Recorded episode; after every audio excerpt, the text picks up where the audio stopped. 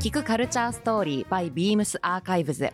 今回と次回は株式会社ビームス上席執行役員豊永慎一郎さんと一緒にお話ししていきます。豊永さん今日はよろしくお願いします。よろしくお願いします。こういったポッドキャストのような音声メディア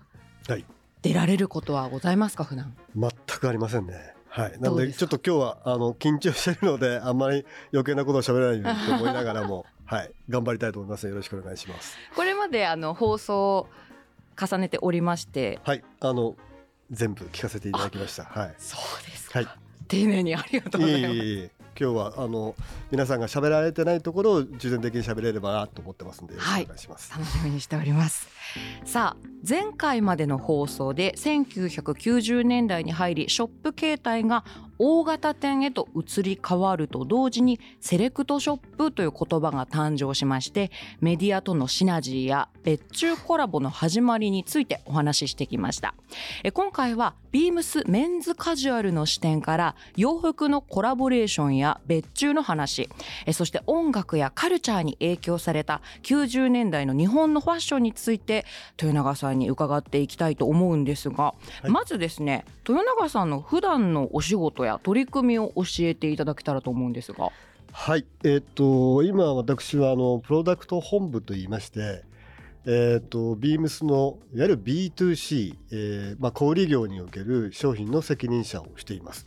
ビームスに入社されてどれぐらいなんでしょうか？もう34年になりますね。はい。34年あの皆さん多分こんなに長くビームスにいると思わなかったっていうふうに皆さんおっしゃってると思うんですけど、まあ自分もまさにそうだったんですけど、うんまああっという間だったっていうのが正直なところです。はい。あ34年間はいあっという間で、で最初から今のお仕事をされていたわけではないんですよね？はい、えっ、と最初はえっ、とビームスの渋谷のお店のえーとショップスタッフをしていて、まあそれからえっ、とまあ原宿店に移動してまた渋谷に戻ってきてということで、いわゆるそのバイイングのとかオリジナルの企画のアシスタントというのを、えーちょうど93年ですかね。入ってうん3、4年目からえっ、と携わるようになりました。はい。でそこを経て今のお仕事をされていてあの冒頭でもちょっとお伝えしましたけどそのコラボアイテムっていうのをね、はい。たくさん豊永さんも、えー携わってきたということなんですけれどもやっぱりビームスとこうコラボって私の世代でははい。30代なんですけれども、まあ当たり前にあることというか決して珍しいものではないんですけれども、はい。そこまで至るにあたってちょっといろいろ大変だったこともあると思うのでそこもお聞きしていきたいと思うんですがはい。何か最近別注したアイテムやブランドがあればぜひ教えてください。はい、えっ、と最近ではですね、まあ年末にまあ毎回毎回あのーお客様で人気を博しているアークテクストの別注ですね。はい、えっ、とこれとえっ、と今年1月2日に発表になったまあリーバイスの別注ですね。うんあとはこれもまあ1月今年入ってたんですけども、プーマの別注というまあ3つがこの最近では大きなトピックスなんですけども。はい、あのーまあ先ほどもちょっとお話がありましたように今はあのーまあブランドさんから別注の話をえっ、とまあいきなりいただくことはあるんですけどもどちらかというとまあいつでも別注ってできるものではなくて、うんまあ通常の取引まあインラインの商品をきちんと整理した結果あの年に1回もしくは2回のまあいわゆる別注のお話をいただけるということでまあ日頃の信頼関係を築いた上で初めて別注をせしてもらえるというのがまあ大前提である程度信頼関係に時間がかかるというのがありますと。で別注に関してはまあ大きく分けてうちからまあビームス側からこういうことをやりたいって思ってでやるものとあとはメーカー側からまあいわゆるその、えーマーケティングの要素を含まれたこの形でこういうことをやってくださいっていうまあ大きく分けて2種類があるんですけども、えあのまあアークに関してはどちらかというと後者のまあ先方がまあグローバルのマーケティングの中でこの商品をもうビームスでどうにかアレンジしてほしいっていうところから始まった、えっと、取り組みになります。なので、えっと、この商品自体はもう数年、えー取り組みをしてるんですけども、まあ、こういったパネルパターンにして、えーっとしたのも、まあ、うちの提案ですし毎シーズン毎シーズンそのパネルパターンの色の切り替えもコンセプトを持ってであとそれをどうやってビジュアルを作っていわゆる店頭で売っていくかという反則も含めて、まあいただいた話はあのこの企画が決まってるんですけどそれを全てアレンジしていくのは全部うちがやったというような状況です。でもう一つリーバイスに関してはビームスから提案させていただいてあのリーバイスさんはもう素晴らしいぐらいの昔から脈々とついたアーカイブがあのありまして、うん、やっぱりそこの部分を生かして、えー、どうやって今風にアレンジするかっていう、まあ、また違った意味での別注の違いがあるアイテムでして、うんうん、まあ、今回は、えー、シュレットを現代風にちょっとアレンジさせていただいてとはいえやはりその古着好きの方も最近増えましたので、はい、まあ、その方たちにも来ていただけるようなちょっとそういった部分の、まあ、ディティールにちゃんとヴィンテージでにこだわった取り組みっていうことで今回の商品ができているというところです。うん、もう豊永さんにとっては自分にとっての作品というかちょっとこう子供みたいなあのまあこれを僕が直接やってるわけじゃないんですけどもまああのうちのそのメンズカジュアルのチームはやっぱり多分僕が今話したような思いで、えっとそれをやってくれてるんだと思ってます。でまあ先ほどのプーマーに関してもまさにあのプーマさんもそういう脈々と続くそういう過去の名品っていうのがあってただやっぱり今先ほど言ったように全体的にこうボリュームが膨らんできてる中でちょっとこうあのボリュームの少ないスニーカーだと合わせにくいっていうことで、まあ、その辺のことに合わせて今風にこうちょっとあのファットにしたっていう形で、やはりその辺の部分も、まあ、今のいわゆる自分たちが提案していくあとは今の時代に空気感があった商品を別注して、えー、提案しているというのが、まあ、別注のあの大きな流れですね。はいなるほどもうコラボの話だけでも本当に語り尽くせるものがたくさんあると思うんですね。多分あのまあ本当に今現場のバイヤーだったらもっとすごい勢いで話をすると思うんですけど、はい。はい、あのコラボの話この後もちょっと詳しくお聞きしていきたいと思います。はい、まああの1990年代の、えー、お話をベースにお届けしていくんですが、えー、そんなビームスが本格的に別注コラボを増やしてきた90年代そんな90年代といえばグランジファッションとか裏腹系ですとかアメカジブームからストリートファッションなどが流行した時代だと思います。ちょっと豊永さんの言葉をお借りしまして90年代ファッショントレンドの変遷を振り返っていきたいんですがやはりファッションがこの時代音楽から受けた影響というのは大きいものがありますか？そうですね。あのちょうど自分が、えーと、93年に渋谷店の展示長になって、まあ、その頃から先ほども話したようにそのオリジナルとかバイングのアシスタントをすることになったんですが、えーと、その年、えー、にですね、まあ、同じ渋谷にえー、東京ブレンドをテーマにしたビームス東京というお店を、えー、オープンしました。はい、で、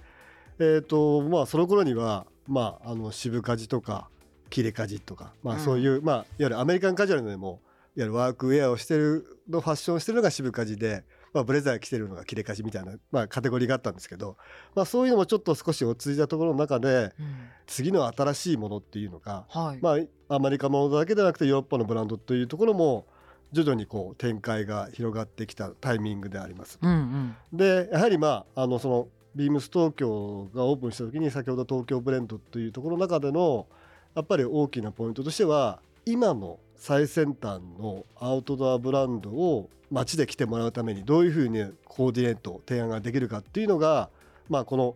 93年ビームス東京ができた時の、まあ、大きなテーマだったと思っていますと。うんでまあ93年といえばあの皆さんも、まあ、あのご存知のように裏腹がノーウェアというお店が建って、まあ、裏腹ブームがスタートした年なんですけども、うん、彼らはやっぱりその音楽やアートといったそういったカルチャーを、まあ、洋服にうまく融合させた、うん、まあ、新しいムーブメントだったなとい。う、思ってます。で、うん。えー、音楽になるとこれも皆さんもよくご存知のシアトルのインディスレーベルがニルバーナとか、はい、サンドガーデンとかというようなところがオルタネイティブロックっていうんですけども、うん、まあ、そういうのが、えーと、グランジの先駆者と出てきて、うん、まあ、その他にも、まあ、スマッシュパンプキンズだったり、はいはい、えー、UK のレディオヘッドだったりあとはシャーデーとか本当にさまざまなジャンルの、えーと、ミュージシャンが本当に、まあ、それもまず出てきただけじゃなくて、はい、ヒット曲もすごかったんですよね。うん、CD もすごく売れる時代でしたよね。ね本当、うん、そうでした。でやはりそういった音楽シーンから影響を受ける、えーとまあ、格好も出てきてやっぱりそのグランジに代用されるようなその古着みたいなところをベースにした着こなしだったりとか、うん、いわゆるパンクやヒップホップの、まあ、そこは影響を受けたスケーターっていうのがこの時代結構あの出てきてなのでどちらかというと渋かじから少しずつそういった音楽であったりとかいろんな、えーミックスされた服装がこの時代を増えてきたなというような状況ですと。まあ正直なところ昔はそのミュージシャンの格好を真似るのはやっぱり洋服屋としては僕らこれってスタイルを作んなきゃいけないが人間がそれを真似るのはなんかまあそのミュージシャンと比べるわけじゃないですけど、ええ。なんか負けたっていうのは変ですけど、はいはい。なんかちょっと尺にされるところはあったんですけど まあそこはなんかあのまああまり言わなかったですけどでやっぱりみんなそういうふうにやっぱりその当時のミュージシャンっていうのはあの若者というかその時代に来た人間には相当影響を与えたんじゃないかなとは思っています。うん豊永さんご自身としてはちょっとこうミュージシャンの真似をするみたいなところが少しだけ抵抗があったような感じですかね。そうですねでもちゃっかりしてましたけどね ただそれはまあバレないように自分にしましたけどやっぱり彼らのやっぱりまあ少ないレコードジャケットから見るその本人たちのまあそういうファッションスタイルとかっていうのをお手本にしてあこういう例えばリーバイスはこういう風な感じだけどこういう風に着こなせるんだみたいなのはみんな絶対お手本にしたと思ういます。うんんまあ、音楽もファッションもこうライフスタイルとつながりがあるというところでねはいこのストリートファッションが90年代に勢いづいた理由っていうのもそれに近いものがありますかね？あのーそのストリートファッションっていうことで自分なりに改めて考えたんですけど、うん。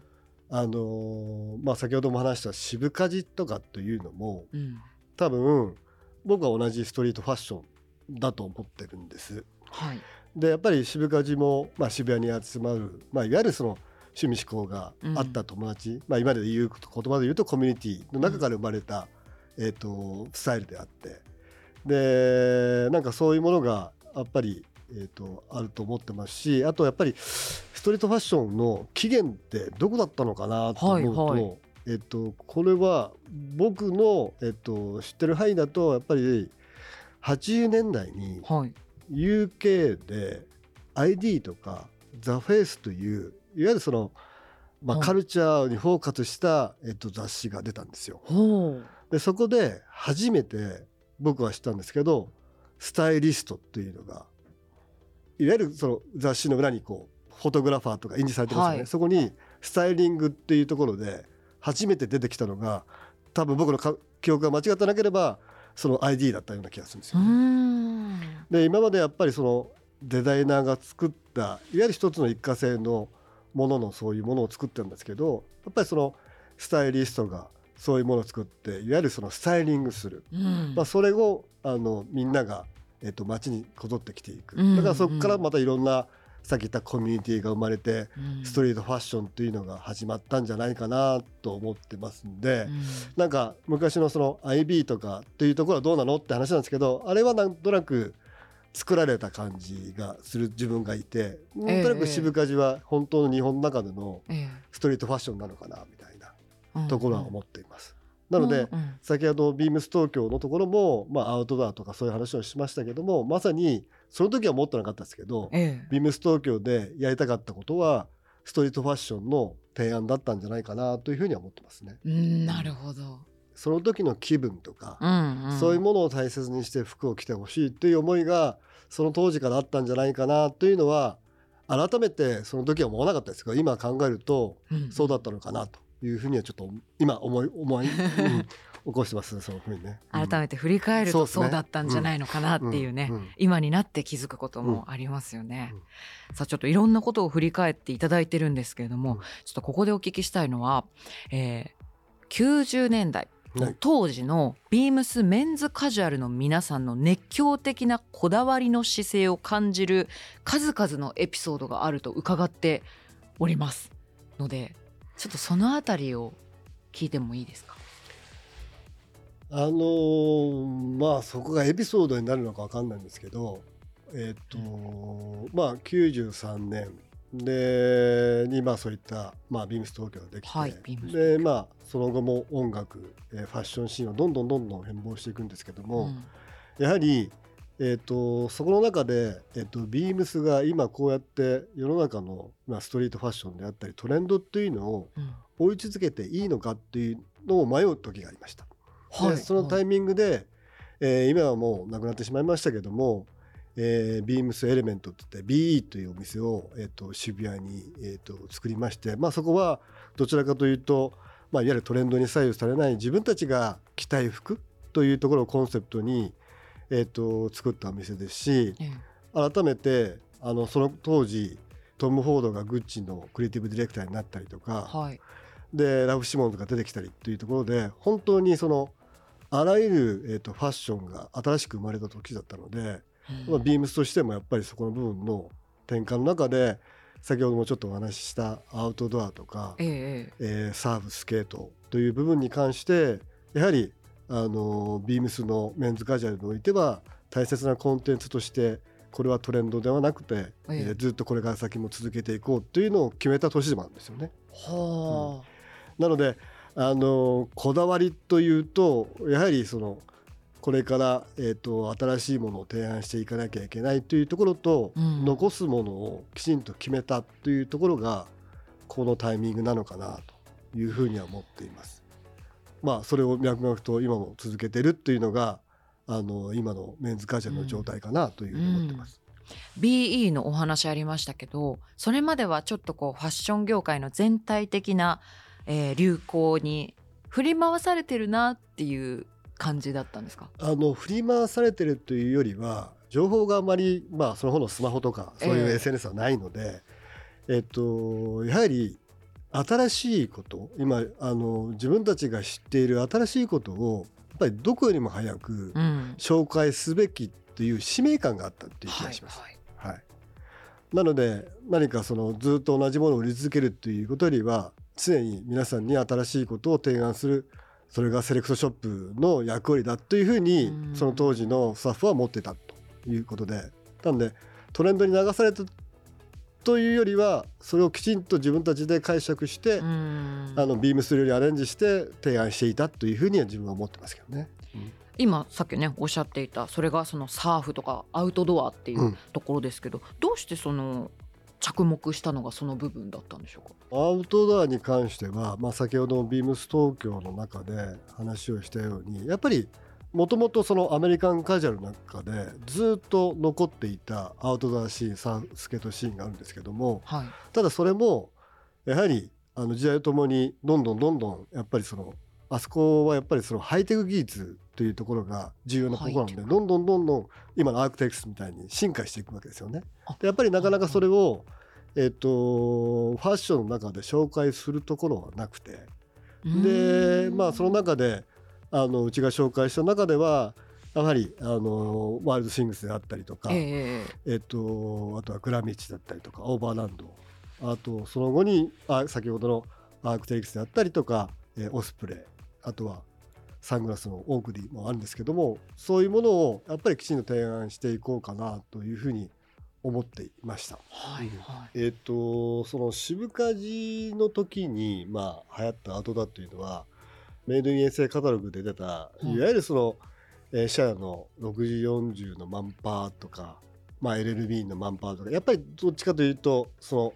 いわゆるオーセンティックとかクラシックな素材をのアウトドア用品だったんですね。だからいわゆるフリースもちょっとゴワゴワしたものであったりとか、はいは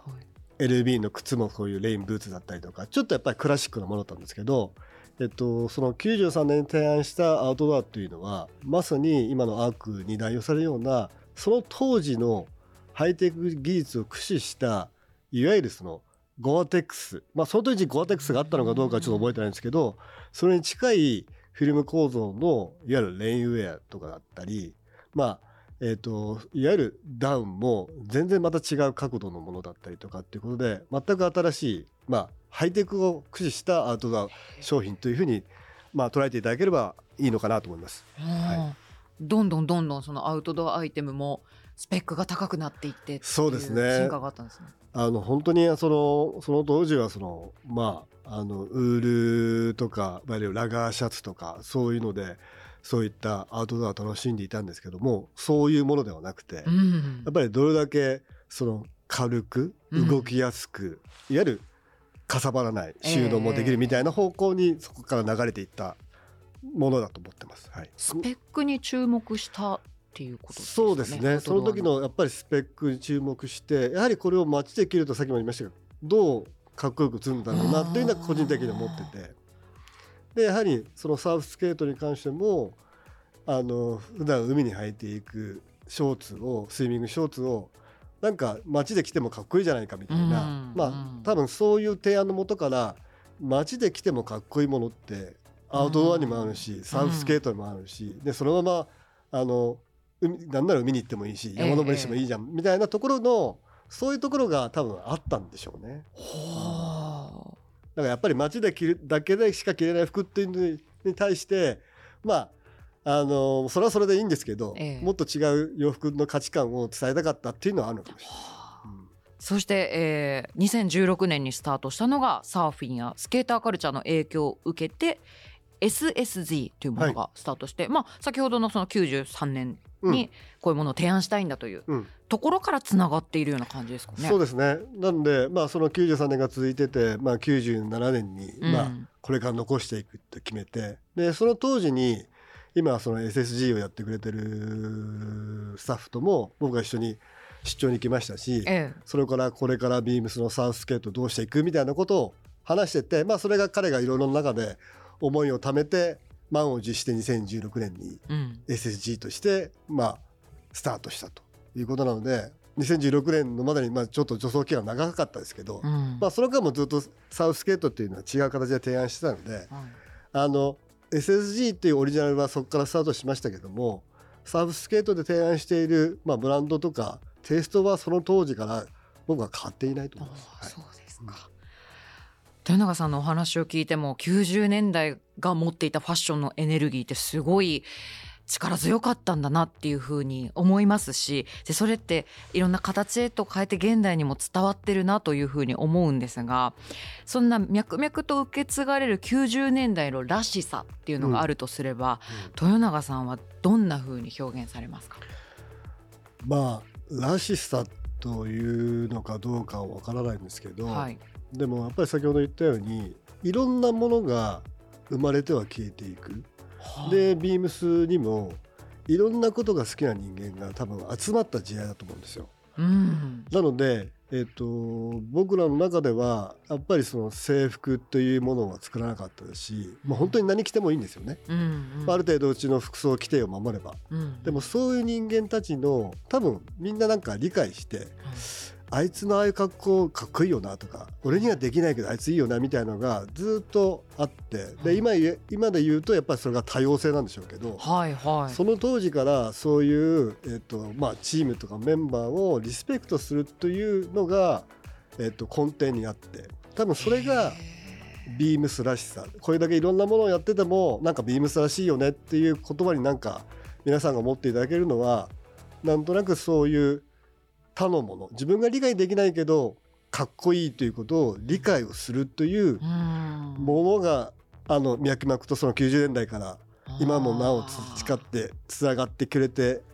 るんだろうなと思いますしそれをつなげていってほしいなとは思いますね。ええ多様性っていう言葉って90年代にはなかったです。